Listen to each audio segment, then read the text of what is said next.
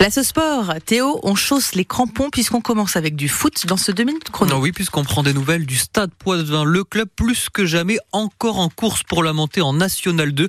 Euh, l'équipe est actuellement deuxième de sa poule avec un match en retard et elle vient de tenir en échec le leader Montlouis 0-0. À mi-saison, c'est donc très très encourageant, même s'il faut rester prudent malgré tout. C'est ce que dit l'entraîneur Poitvin, Luc Davaillon. Il ne faut pas penser à, à la fin de saison. Avant de jouer ces matchs du mois de janvier, du mois de février, euh, début mars, où c'est des matchs qui sont euh, un petit peu plus ingrats parce que les, les conditions sont moins bonnes, euh, parce qu'il y a un peu moins de monde dans les tribunes avec le froid. On n'est pas encore dans le sprint final.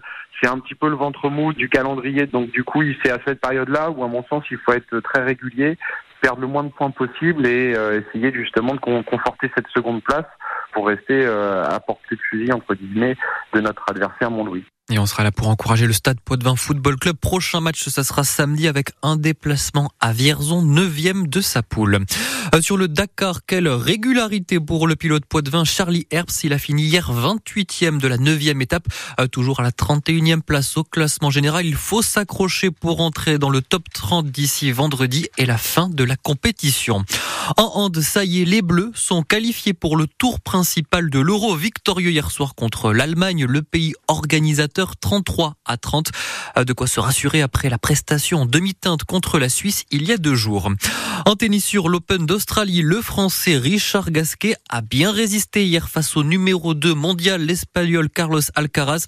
Un premier set flamboyant avant de s'écrouler à 7-6, 6-1, 6-2.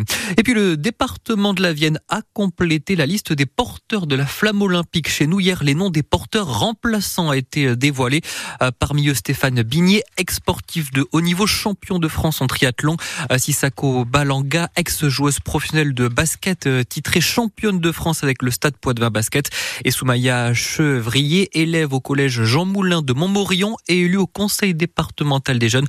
La flamme, on le rappelle, qui passera le 25 mai prochain dans la Vienne.